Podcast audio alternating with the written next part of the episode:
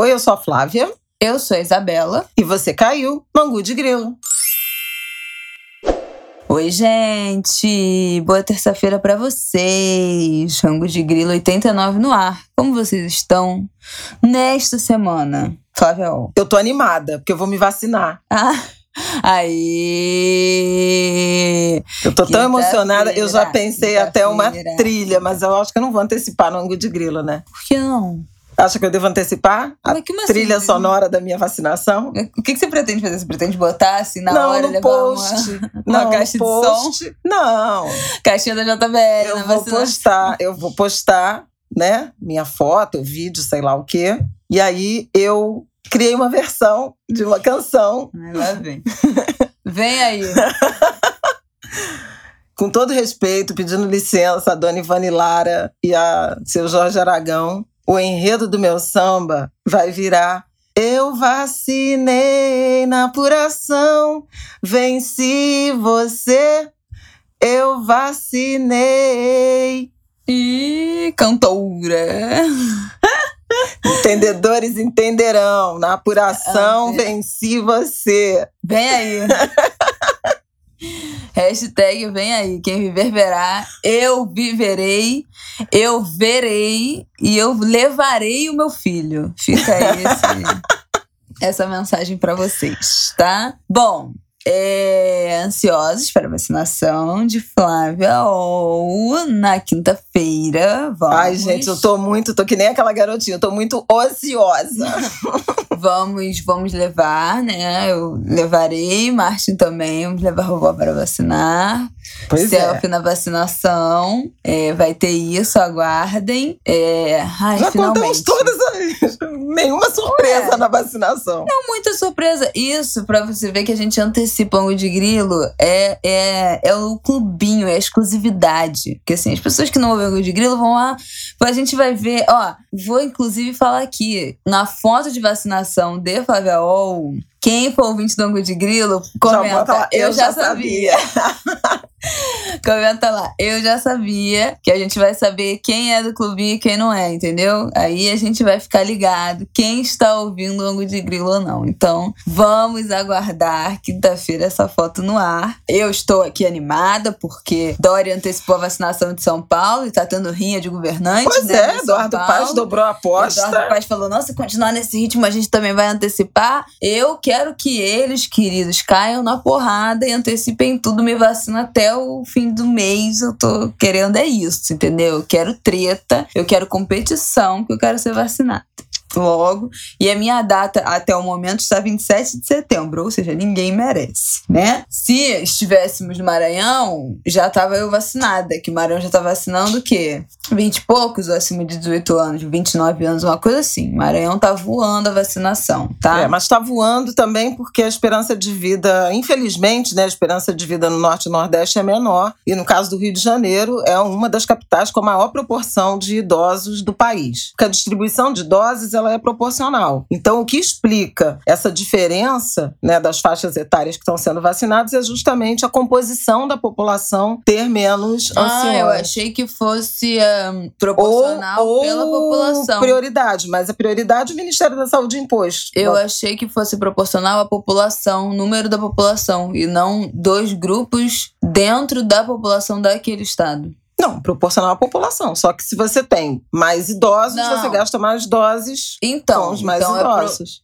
proporcional, a- o Estado recebe a vacina em proporção ao, ao grupo que, que tá vacinando, da proporção do grupo que tá vacinando ou a proporção da população? Não, a proporção da população. Eles recebem 2 milhões de doses, divide proporcionalmente e entrega para todo mundo. Tirando, em alguns casos, por exemplo, Amazonas recebeu uma dose extra e Uhum. Maranhão recebeu uma dose extra quando chegou aos casos de, da variante indiana. Que não é mais o que fala assim, não é mais. É, não é mais, é Agora alfabeta. É alfabeta, delta, Y. Isso. E não me pergunte qual é qual, porque eu não decorei isso, tá, gente? Mas esse novo forma de chamar foi criada para evitar a estigmatização, né? Dos países que têm seus variantes e acabam estigmatizados por conta disso e criaram essa nova uma, quase uma fórmula, né? Pra falar. Enfim, a gente já falou horrores aqui nesse início. Bom, vamos lá, os temas de hoje, né? Vamos partir para o que interessa. É, vamos abrir esse programa falando do assassinato da Kathleen, uma jovem grávida de 24 anos, uma jovem mulher negra começando a construir a sua família. Eu acho que todos vocês é, viram, né, esse caso essa semana. Acho que todos vocês viram o comentário da minha mãe na Globo News viralizou, foi parar até no Google Gloss é, print dela, enfim, falando sobre, comentando e se emocionando com as falas do, dos pais, da Kathleen, da avó. Foi uma cena muito difícil, né? Muito dura aqui no Rio. É, a Kathleen era conhecida de várias pessoas do nosso círculo, não era uma pessoa próxima, a gente não conhecia, mas é mais uma dessas tragédias que acabam resvalando, né? No, no nosso, enfim, no nosso consciente, nas pessoas do nosso convívio. É, vamos falar também da politização das máscaras, que foi um outro debate forte essa semana e é importante a gente ficar atento a isso. É um apontar de para onde vai descambar nesse momento, a partir de agora, a pandemia. Então é importante que a gente já esteja alerta. Vocês sabem que no Angu de Grilo a notícia chega antes,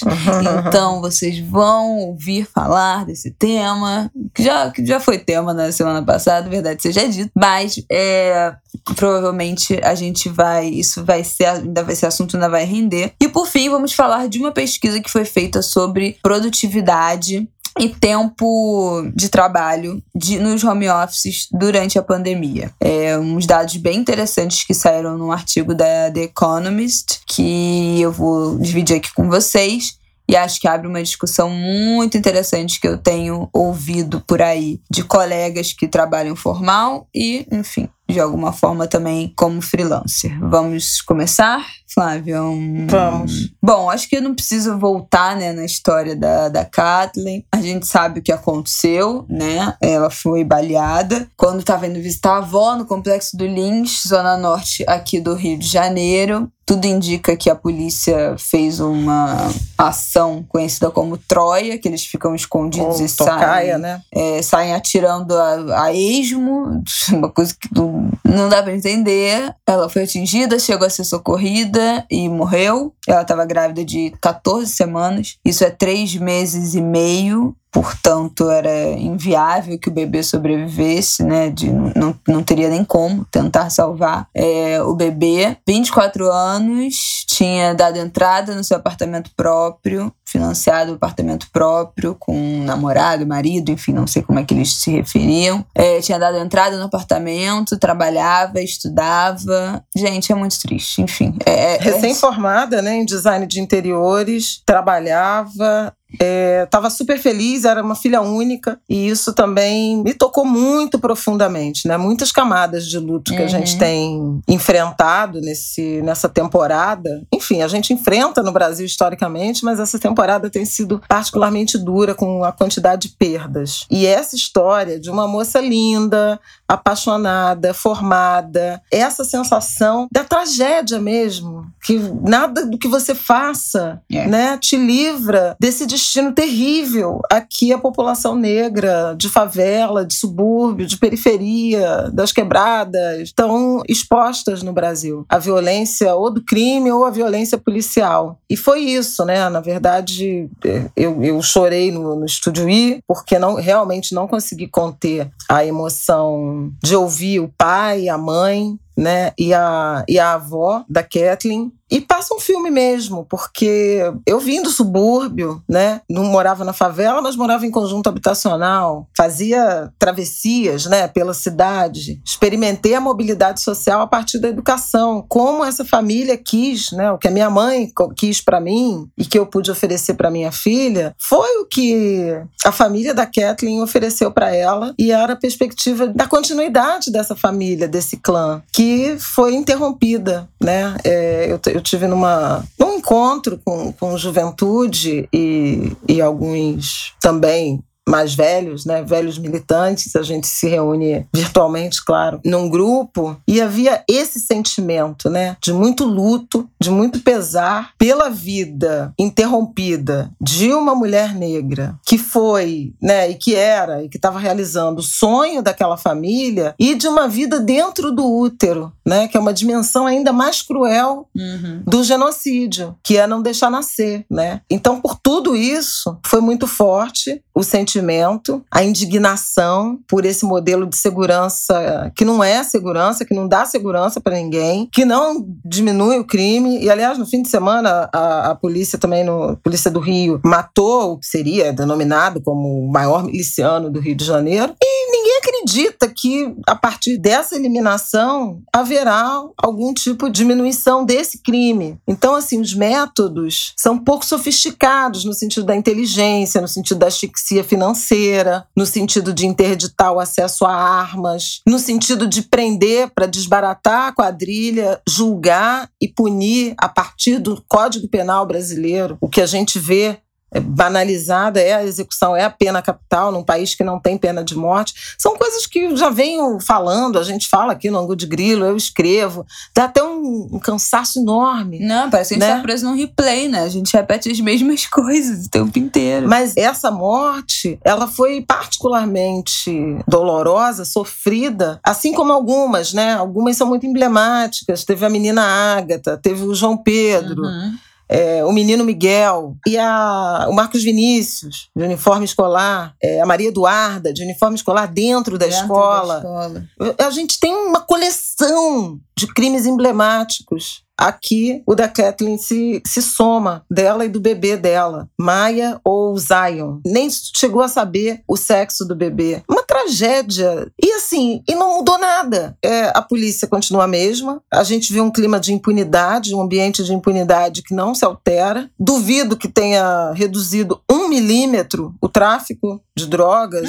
pelo amor né? No, no complexo do Lins. Então, uma vida, uma família destruída, uma vida perdida, duas vidas perdidas em vão. E uma coisa que eu não cheguei a comentar na TV, mas eu acho que vale a pena a gente comentar aqui, porque é, é assunto recorrente do Angu de Grilo, o posicionamento das marcas, a forma como as marcas se comportam em ah. relação à agenda de, de racismo, à pandemia. Estou até já lançando uma outra pauta, mas a empresa né, para a qual a, a Kathleen trabalhava, era vendedora né, da Farm, lançou uma ação que era transferir para a família a comissão das vendas feitas com o código da jovem depois da morte dela. Uma leitura completamente absurda, porque a marca continuaria embolsando o lucro e ela ganharia, e a família ganharia uma comissão para a venda de uma pessoa morta. É surreal, gente. Então, é assim, é, é, uma, é uma relação de trabalho. O que, que é isso? Além da vida, entende? É. Todos os significados sobre qualquer aspecto. Isso é repulsivo. Vou deixar a Isabela falar e depois eu vou emendar com uma coisa sobre outras reflexões sobre posicionamentos de marcas que aconteceram aí a partir da, do futebol e da Copa América.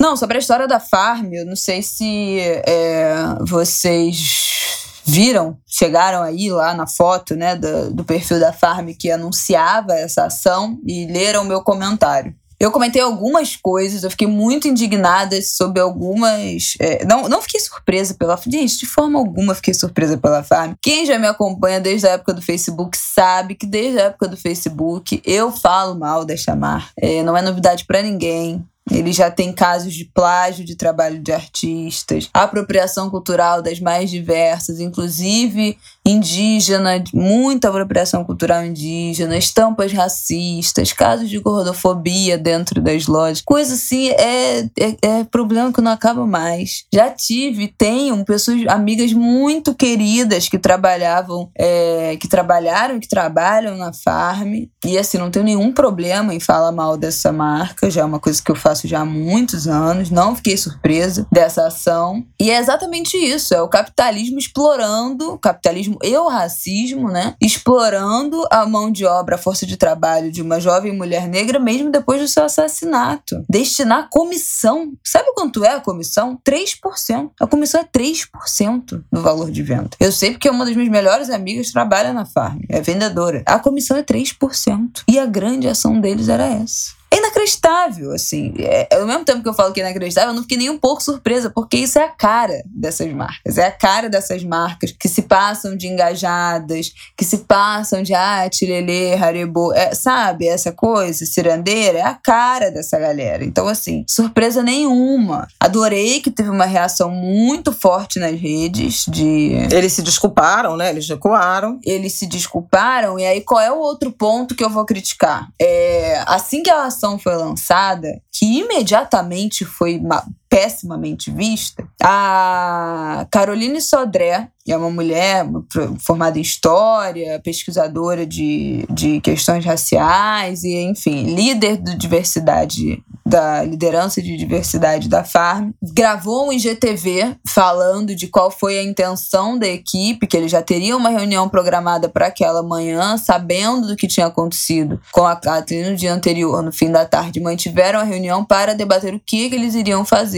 em relação ao que tinha acontecido. Saiu essa ideia dessa reunião. Nessa reunião estava, segundo a Caroline, um, um dos fundadores, a Kátia Bastos e Marcelo Barros, eu acho que é isso. Ou então Marcelo Bastos e Kátia Barros, mas uma coisa. Ele estava nessa reunião e tiraram essa grande ação de destinar 3% né, do, do valor de venda para a família. Bom, então logo que essa ação deu errado, que foi postada e deu errado, a Caroline postou no perfil pessoal dela, e isso eu não perdoo. No perfil pessoal dela, um vídeo explicando, já se desculpando. Horas depois, antes da Farm soltar a nota do Erramos, a Caroline abriu uma live no Instagram dela para abrir o debate e pessoalmente colocar pessoas na live para debaterem e criticarem a ação e ela ali se colocando naquele lugar de ouvir, de concordar, de entender o que, que tinha acontecido, por que estava errado e tal. Eu achei um absurdo ela fazer isso no perfil pessoal dela. Eu achei um absurdo que ela, uma mulher negra, tivesse o tempo todo se colocando quase que como a única culpada, a única responsável por essa ação.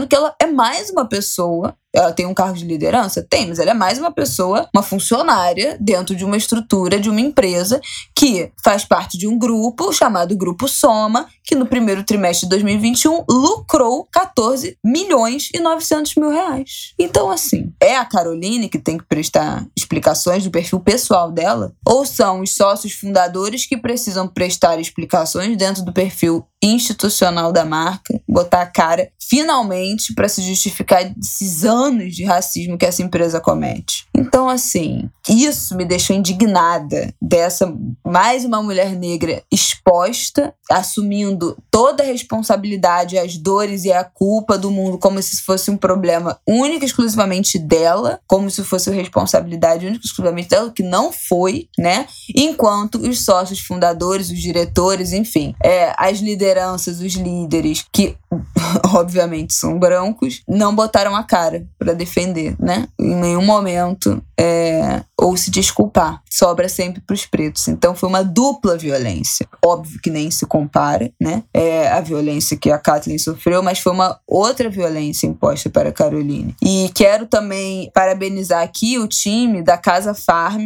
que é a loja conceito da marca, que fica aqui na, na zona sul do Rio, na Lagoa Rodrigo de Freitas. É uma loja que é montada para ser como se fosse a grande vitrine da Farm. O tio da Kathleen, Jackson, traba trabalha nessa loja. Então, no dia que isso aconteceu, foi um baque muito grande. A Kathleen trabalhava na loja de Ipanema, então a loja de Ipanema nem abriu, as pessoas não tinham nem condição de trabalhar. E aí, muitos dos é, clientes que foram até a loja de Ipanema acabaram indo até a loja da Lagoa, que eram perto, que, é, que são perto, né? Para comprar. E aí, todo mundo tinha que. Os funcionários tinham que ele ficar explicando o que, que tinha acontecido o tempo todo, convivendo com uma pessoa que era parente da Kathleen. Várias meninas que trabalhavam na loja eram amigas dela. E aí, a partir disso, esses funcionários da Casa Farm soltaram uma carta aberta, se posicionando contra a postura da empresa, contra a ação que foi proposta, contra a loja ter ficado aberta, pedindo explicações e demandando algumas ações, inclusive que a marca auxiliasse, prestasse apoio, né, auxílio à família e contribuísse para o memorial que o grupo que a Kathleen trabalhava, enfim, ajudava, é, comunidade black, se eu não engano, grafitaram um muro para ela e queriam vão construir um, um memorial para vítimas de violência. E esses funcionários, esse grupo de funcionários, publicaram essa carta aberta achei ótimo, fiquei super orgulhosa. A gente tem que lembrar que as pessoas, todo mundo tem conta para pagar. É, é, raro alguém que trabalhe numa empresa e concorde com tudo daquela empresa, que concorde com as políticas daquela empresa. E é de se aplaudir quando uma categoria, né, tem a coragem de se unir e se posicionar contra a empresa que trabalha, especialmente num momento como esse, que as pessoas não podem perder o emprego, né, que o emprego está cada vez mais difícil, mas foi uma atitude corajosa de proteção, inclusive a familiares dela é, o tio dela que trabalhava na loja e amigas que também trabalhavam. Então, fiquei muito orgulhosa dessa ação. Parabéns aos funcionários da Casa Farm. Da empresa eu realmente não espero nada, jamais esperei. Mas para pontuar isso, assim, como obviamente os que deveriam ter botado a cara para se desculpar não fizeram, como uma mulher negra acabou ficando ainda mais exposta e vulnerável por uma responsabilidade que não era só dela, e como o racismo atua, né? Como a gente pode ver aí nesse caso, em muitas frentes, né? A última coisa que eu queria falar sobre esse caso da Kathleen, que eu fiquei, assim, particularmente tocada pelo dado, né, estatístico do, da ONG Rio de Paz, de que nos últimos cinco anos, 10 bebês foram baleados dentro da barriga das mães, ou enfim, as mães foram baleadas e os bebês morreram. Somente um sobreviveu desses 10. Para mim é, é aterrorizante pensar em duas coisas, assim. Pensar que essa família não pôde viver esse sonho, né, dessa criança, desse bebê, dessa, dessa nova unidade familiar. Um sonho que eu passei a viver nos últimos meses e que, assim, eu me sinto realizada todos os dias de morar com o Rafael, de ter o nosso filho, de ter a nossa casa. Eles não poderem ter vivido isso. Para mim é especialmente doloroso isso. É, é, especialmente doloroso saber que, uma, que um bebê não pôde nas, sequer nascer, né, gente? Não pôde sequer nascer. Então, assim, é, é um genocídio que acontece antes do, do nascimento, da possibilidade do nascimento. É,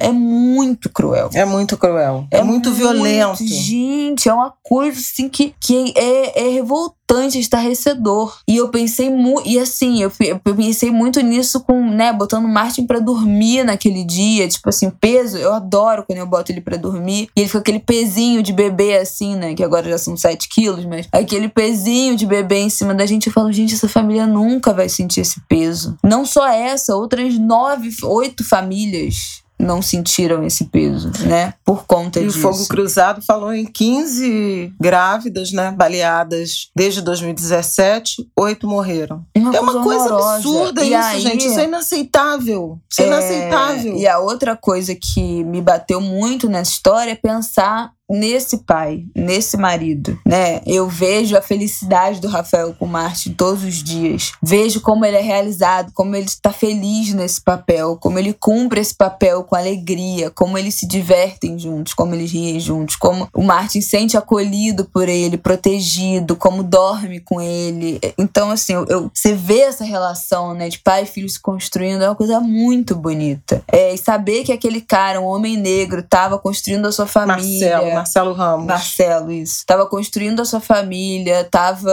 né, esperando esse filho, desejando esse filho, que também é uma coisa muito rara no Brasil, em que 6 milhões de pessoas não têm o nome do pai na certidão de nascimento. Ver um homem que tava desejando ali aquela família, que tava gestando junto, né, esse filho. E do dia pra noite perde tudo. Perdeu tudo, perdeu toda. Sabe assim? Que isso? Você, você acorda com uma sua família né, com a sua mulher e com seu filho, você vai dormir sem nada, sem a possibilidade de ter de novo essa, essa casa, de, de sonhar esse sonho, de pegar esse bebê no colo e sentir esse peso do seu filho dormindo em cima de você. Gente, isso é revoltante, isso é, isso é, uma, isso é, é uma brutalidade, é, é assim, é uma coisa inimaginável para mim que, que acordo e durmo com meu filho todos os dias, inclusive nos piores dias, porque tem dias que é muito difícil, tem dias que eu perco a paciência, tem dias que eu não tenho saco, tem dia que eu tô cansada, tem dia que eu falo, meu Deus do céu, só quero entregar essa criança para alguém, eu preciso de sossego. E aí ele dorme eu fico vendo foto dele, porque eu fico com saudade quando ele tá dormindo. Então, assim, pensar que tem uma, uma família, uma avó que não vai viver isso, um avô que não vai viver isso, uma bisavó que não vai viver isso, cara, é revoltante, é revoltante, é revoltante, é estarrecedor é triste, é tudo, é tudo de mais errado do mundo, essa história. E isso foram as coisas que me bateram muito, assim, né? Do, dentro desse tema agora, né? Como mãe de um bebê, né? Pensar que esse bebê não teve a chance de nascer. Então é isso. Que eu queria dizer sobre este caso. Tem mais alguma coisa a acrescentar? Não, eu acho que é, que é isso. Realmente o, o limite né, é, da brutalidade, da violência. Eu acho que o que a gente pode fazer, além de se indignar, lembrar essa barbárie, essa tragédia, é estar tá perto da família, na luta pela, pela justiça. Quem fez isso e que protocolos permitiram que essa tragédia acontecesse e lutar para para brigar contra isso. A Jaqueline, mãe da, da Kathleen, disse: ela vai ser a última, ela vai ser a última. Então eu acho que a gente deve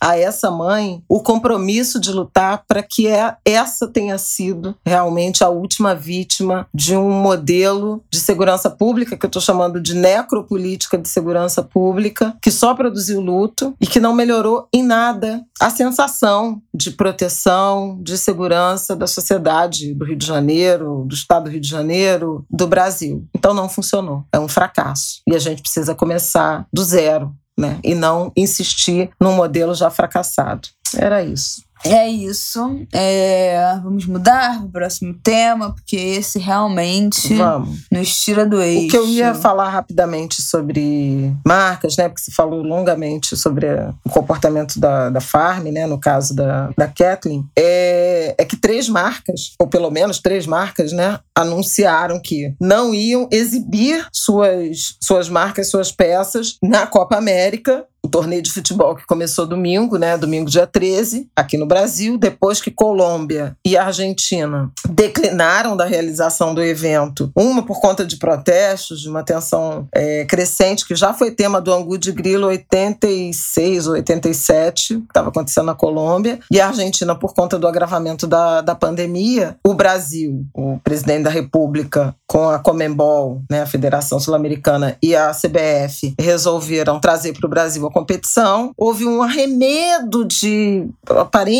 insatisfação dos jogadores da seleção brasileira. Parecia até que haveria uma consciência coletiva social que é, resvalou num manifesto pífio, ridículo. Não, gente, é o ó, da onde menos se espera aí que não vem nada mesmo. Que a categoria mais apolítica do Brasil. A política até a página 2. Ah, é. Porque omissão é posicionamento político. Não, e de alinhamento de covardia. Pois é. Então, é posicionamento. Então, não, não enganaram ninguém. Mas escreveram um, um, manifesto cheio de abobrinha. Quando nasce um brasileiro, nasce um torcedor. Torcedor de quê, gente? Disso aí? Fala sério, sabe? É brincadeira. Essa semana, provavelmente, a gente completa 500 mil mortos, talvez na outra semana, meio bilhão de brasileiros mortos, a segunda onda batendo a porta, um presidente da República fazendo campanha contra o uso de máscaras, uma vacinação que anda a passos de cágado, 11% só da população vacinada num país que tinha um dos melhores programas de imunização do planeta, um vexame completo equipes médicas saturadas, metade do país com UTIs com mais de 90% de ocupação. E vamos lá jogar um torneio medíocre de futebol que tem nenhuma importância. Nenhuma Dez times sul-americanos tem nenhuma importância. Então, assim, com os jogadores da Venezuela, 12 membros da Venezuela, entre jogadores e comissão técnicos, chegaram contaminados aqui de Covid. Uma coisa ridícula. E aí, os jogadores, não, vamos jogar em respeito à seleção, etc. Nós concordamos com a Copa ridícula. América, mas nunca viraríamos as costas para a seleção, brasileira. Ai, francamente. Né? E aí, três marcas, a Mastercard, cartão de crédito, a Ambev de bebida e a Diageo, também de bebida, é, anunciaram que não exibiriam suas marcas nos estádios, né, na competição, embora permaneçam patrocinadoras da Comebol, da competição. É aquele, eu te dou o dinheiro, mas não fala meu nome não, é a, é a contribuição anônima, né, dos financiamentos coletivos. Fala sério, né? Francamente. Como diria então, Tiago é Teodoro, isso. francamente. Francamente, francamente. Tem, tem muitas marcas que não estão entendendo o significado de reputação. Não, de boicote. Um ativo.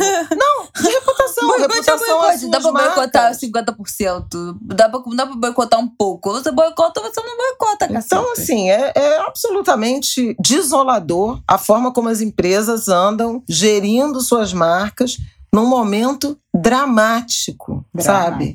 São quase 500 mil mortes. Podem, podemos chegar a 700 mil, mas seguramente durante esse torneio ridículo, chegaremos a 500 mil mortes. Então, assim, cada um vai para o seu cantinho do pensamento, refletir sobre o que tem feito em relação às suas marcas e como consumidores reagirão e pensarão a respeito dessas marcas daqui em diante. Esse também é um, um, um, tema recorrente do Angu de Grilo, né? a questão da reputação, a questão das marcas, e não só marcas de empresas comerciais, marcas por exemplo, um país, o Brasil, que desmata, né, que não protege seus recursos naturais, suas florestas, e que tem é, crescentemente atraído a antipatia e algumas convocações de boicote por parte de consumidores mundo afora. Então, aí é, o dever de casa é fazer essa reflexão, cantinho do pensamento, sobre o que eu estou fazendo com a minha imagem, com a minha marca, com as ideias que eu quero passar. É isso Próximo aí. tema. É, próximo tema eu acho que você já mencionou aqui, né? É a história do da politização das máscaras, né? Um presidente que disse que ia baixar um Na última quinta-feira vai ter um estudo para uma, uma legislação, uma regulação que libere o uso de máscara de quem já se vacinou, de quem já teve a Covid. Além da ignorância, não, que é, é absoluta. Besta. Ai, olha, gente, eu não tenho mais palavras para falar desse homem. Ai!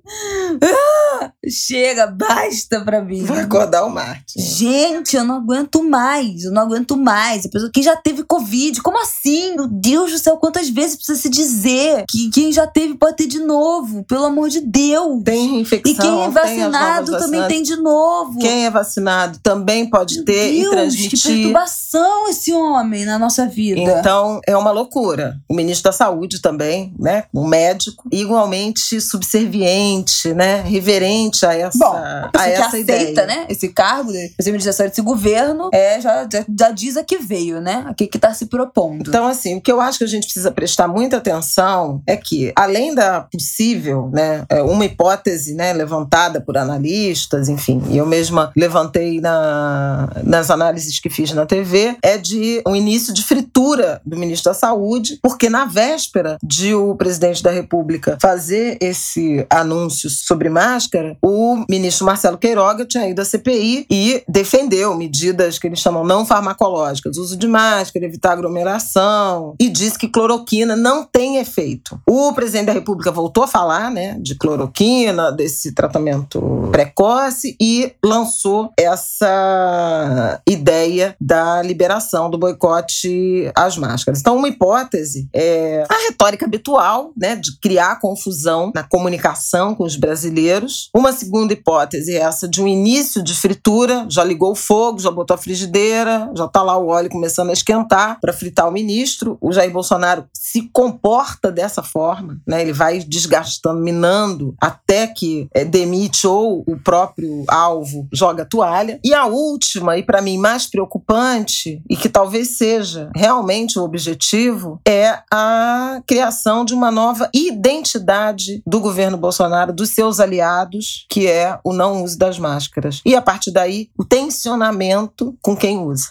Então, nós brasileiros que estamos uh, obedecendo às recomendações da ciência e ainda que vacinados, circulando de máscaras, entrando nos ambientes fechados e respeitando essas medidas, estaríamos em alguma medida expostos a ataques, agressões, violência por parte de quem, aliado ao negacionismo oficial, resolve desobedecer às legislações locais que determinam o uso de máscara. A Dorit Razin, que é colunista no, no jornal o Globo, né, ela tem uma coluna maravilhosa todo domingo, escreve muito bem, uma grande jornalista, um orgulho de texto. E ela contou na coluna de domingo no Globo um caso que ocorreu no Espírito Santo, de um sujeito que entrou numa loja sem máscara. A atendente disse que ele precisaria usar a máscara para ser atendido. Ele disse que a lei quem faz é ele, puxou uma arma, botou na testa da, da vendedora e acabou sendo atendido sem máscara por um outro vendedor. Então é a isso que a gente está sujeito. Um signo do bolsonarismo é a camisa da seleção brasileira. Outro signo do bolsonarismo são as motos, né? Os motociclistas Sim. e as,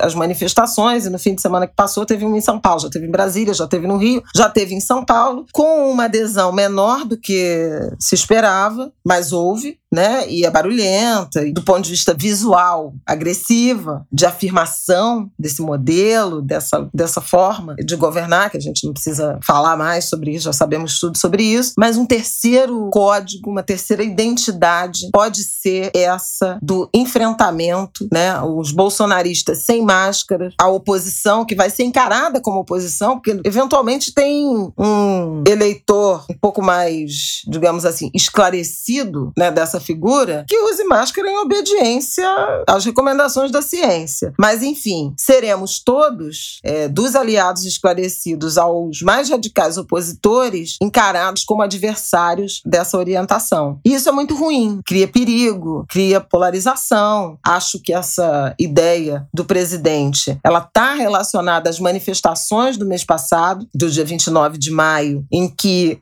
os manifestantes usaram máscara, uma leitura de enfrentamento ao risco da pandemia em nome da tragédia sanitária, econômica, política que estamos vivendo. Mas todo mundo tentando se proteger da melhor forma possível, né?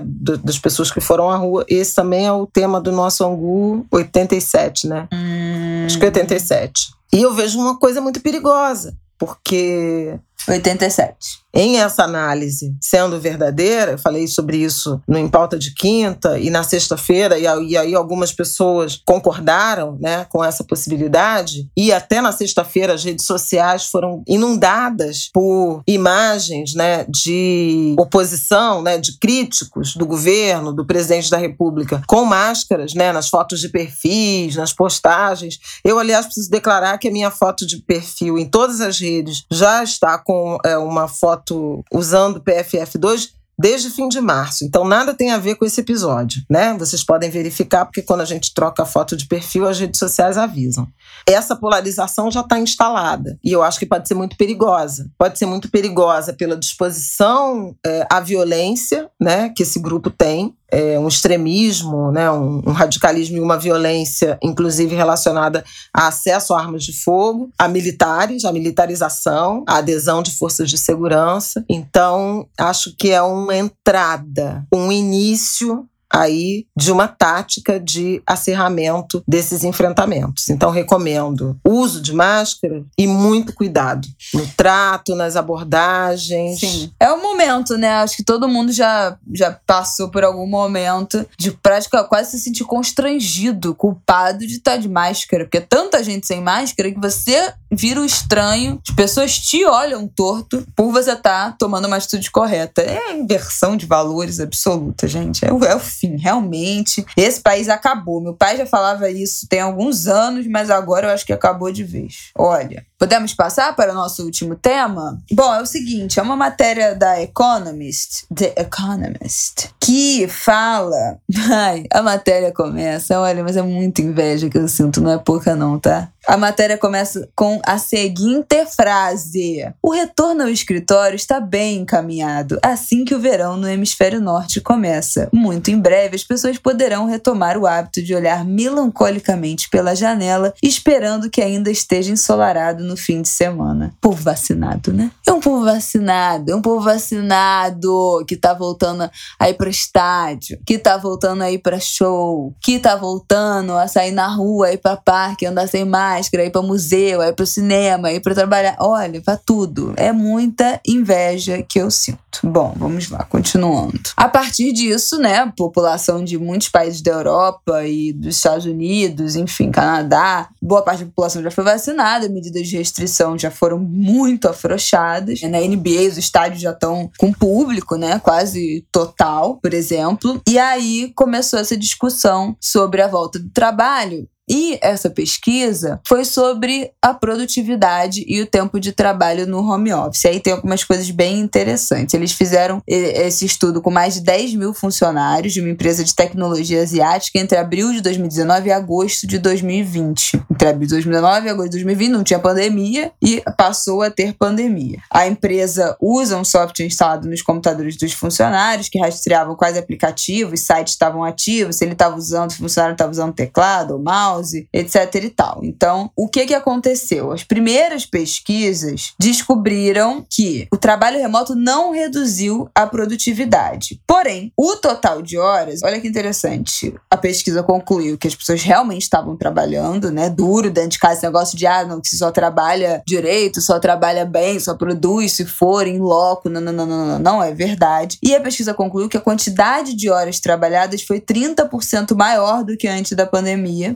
incluindo um aumento de 18% no trabalho fora do horário habitual. Então as pessoas estavam trabalhando além do horário. Pois é, então a produtividade caiu, porque você precisou Exatamente. de mais horas. Você falou produtividade aumentou. Não, tá trabalhando mais, tá trabalhando mais horas, mais horas, mais horas extras. Então, a pesquisa inicial disse que não tinha, que o trabalho remoto não reduziu a produtividade, mas é exatamente quê, né? isso. Como, como aumentou a quantidade, é exatamente essa solução, né, esse resultado que chega à pesquisa. Esse esforço extra não se traduziu em um aumento na produção. O que, que é a questão? Os empregadores e funcionários sentiram que eles estavam produzindo tanto quanto antes, mas a maneira correta de produzir, medir a produtividade é a produção por hora de trabalho. Uhum. Então, com esse todo esse tempo extra, além do horário e tempo extra trabalhado no home office, a produtividade caiu em 20%. E aí, dizer, a qualidade de vida piorou, piorou, e a produtividade também do trabalho. Piorou, sim. A qualidade do trabalho pode não ter piorado. Eu acho que era isso que queria dizer, porque eu tô lendo a é, matéria traduzida. O cumprimento, né? é. Então, assim, as tarefas foram cumpridas, o trabalho foi entregue com qualidade, mas demorou mais tempo para ser feito o trabalho. E aí ele explica por quê. Eles analisaram quanto tempo que os funcionários passavam em horas de colaboração, que eram vários tipos de reunião, e quanto tempo eles tinham em horas de foco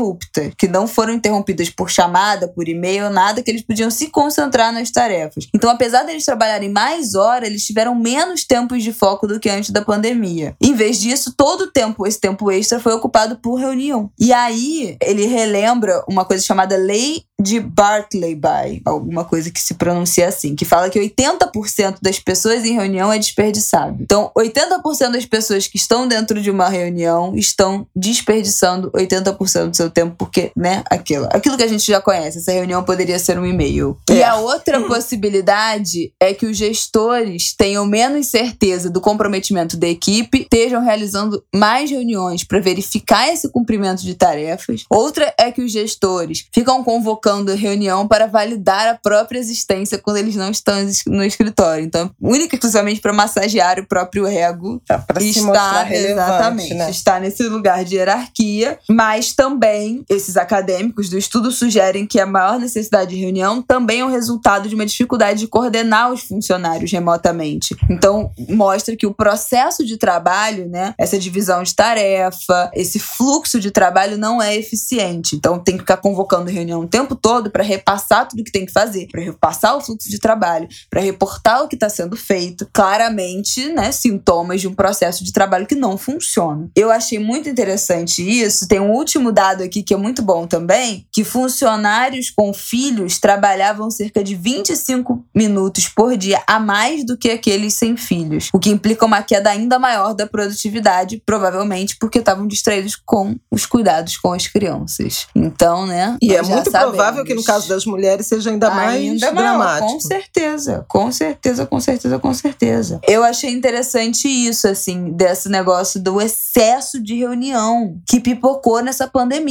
Tudo é uma reunião, o tempo todo em reunião. Eu vejo meus amigos que trabalham fixo, né, em empresa, CLT e tal. Cara, é uma reunião atrás da outra. E um monte de reunião que eles dizem ser completamente inútil. Coisas que poderiam ser resolvidas com uma troca de e-mail, com uma troca de mensagem e tudo se convoca uma reunião. É, tem muita gente estudando isso, né? Inclusive, por conta da fadiga também, a fadiga do Zoom, o cansaço, né, dessas reuniões, ficar olhando tela e tal. Já tem alguns estudos, um, alguns compromissos, inclusive, de reunião cronometrada, tem que resolver em 15 minutos e parar e tal. Mas a regra realmente tem sido desse cansaço, dessa exaustão. E é curioso, porque tinha uma, uma perspectiva de que, ah, eventualmente, o home office ele está alcançando profissões né, e profissionais de maior escolaridade, de um trabalho é, não braçal, né, mais intelectual, e pode resolver problemas urbanos né, da nossa vida moderna, com deslocamentos, com não, não pegar transporte público, etc. Mas veja, esse tempo que era despendido nos deslocamentos, não sei o que, foi todo tragado pela tarefa, né, pela, pela jornada de trabalho objetiva, com queda de produtividade. Então, Total. É, o ambiente doméstico não é tão saudável e tão apropriado assim. Talvez a gente caminhe para um modelo híbrido, não sei, porque muitas empresas não estão interessadas em retomar é um gasto o muito modelo maior, né? exatamente. Algumas já se,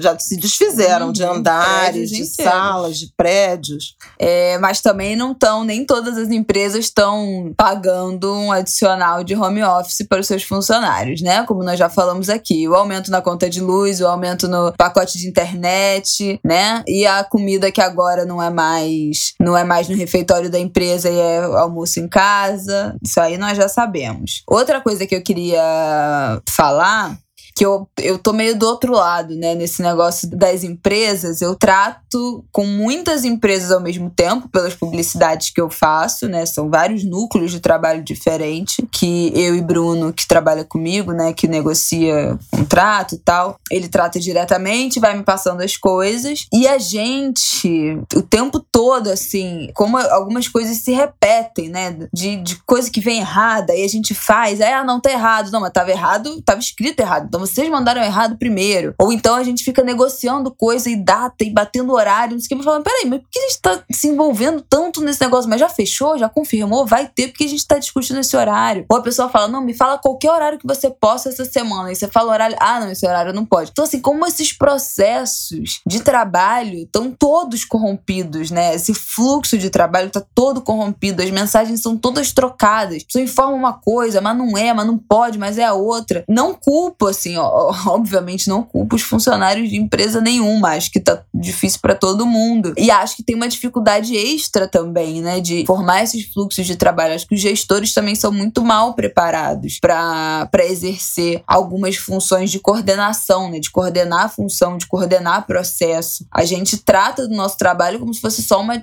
checklist, né, de fazer isso, fazer aquilo, fazer aquilo, mas tem todo um fluxo que importa, né, de você receber, fazer, entregar, delegar, é, coordenar, para quem que você vai mandar aquele negócio antes, quem que tem que te entregar aquilo antes, para quem vai depois, quando é que você revisa, que horas você grava. E eu acho que esses processos de trabalho estão muito adoecidos. A organização, eu sou muito organizada com o meu trabalho e eu acabo lidando com núcleos, né, com grupos de pessoas de empresas que são muito desorganizados, muito. E eu fico enlouquecida.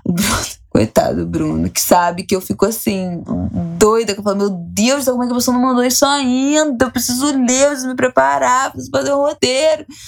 Mas agora com o Martin, né? Eu também tô tendo que flexibilizar tudo, reorganizar tudo, porque eu preciso me encaixar de trabalho nos momentos em que tem alguém que possa ficar com ele, né? Ou minha mãe, ou Rafael, mais alguém em casa, porque trabalhar com ele em casa é praticamente impossível com a demanda de um bebê. Então, entendo essas pessoas que demoram muito mais tempo para concluir uma simples tarefa, porque tem que ficar parando para dar atenção para criança. Mas eu acho que é isso, eu acho que é um problema de estrutura das empresas mesmos, que vão, como alguém que já trabalhou numa empresa grande, né? O famoso muito cacique para pouco índio. Provavelmente essa é uma expressão que não deveria mais ser usada. Agora eu falei aqui e me veio essa, esse pensamento. Talvez essa expressão aí seja talvez racista, tenha alguma coisa errada nela, não reproduzam. Mas muito cargo de chefia, muito cargo de liderança, muito cargo de gestor, de coordenador, de gerente, pouca gente organizada organizando como é que vai funcionar de fato os fluxos de trabalho. Esse eu acho que é um desafio, é um grande desafio dos nossos tempos, é um grande desafio quando a gente passa a morar no trabalho, né? É, morar no trabalho trabalhar em casa, né? Nesse momento de pandemia e quando o trabalho invadiu nossas redes sociais. As nossas redes sociais pessoais acabam virando espaços de divulgação do nosso trabalho, acaba virando uma rede social profissional, o nosso WhatsApp, que era pessoal, vira um monte de grupo de trabalho, um monte de propostas de trabalho chegando, um monte de mensagem de trabalho chegando no seu, na sua rede social de mensagem, que era uma coisa pessoal até pouco tempo atrás. Então, todos esses ecossistemas estão se cruzando e essa divisão tá ficando cada vez mais difícil, né? O que é lazer, o que é trabalho, o que é produção de conteúdo, o que é divulgação do seu trabalho, o que é rede social de mensagem, lazer, o que é demanda no fim de semana que chega 10 horas da noite, e-mail, nanana. Então, acho que tudo se embaralhou ainda mais nessa pandemia e isso atrapalha muito, né? Tanto o nosso momento de descanso, a gente realmente, assim, qual é o momento que a gente desliga? Se a nossa rede social toda virou trabalho, se o nosso WhatsApp tem um monte de mensagem de trabalho esperando para responder, e qual é o momento que a gente trabalha? Se o nosso lazer também tá misturado, tudo ali junto, mais ou menos ao mesmo tempo. Pois é. Não acho que isso vai ter uma solução fácil. Eu acho que a gente vai ter que aprender a lidar individualmente aos poucos. Não acho que vai ter solução coletiva. Não acho que vai ter empresa que tudo vai voltar a ser presencial. Não acho mesmo. Acho que para muita gente funcionou também, de certa forma, isso do trabalho remoto,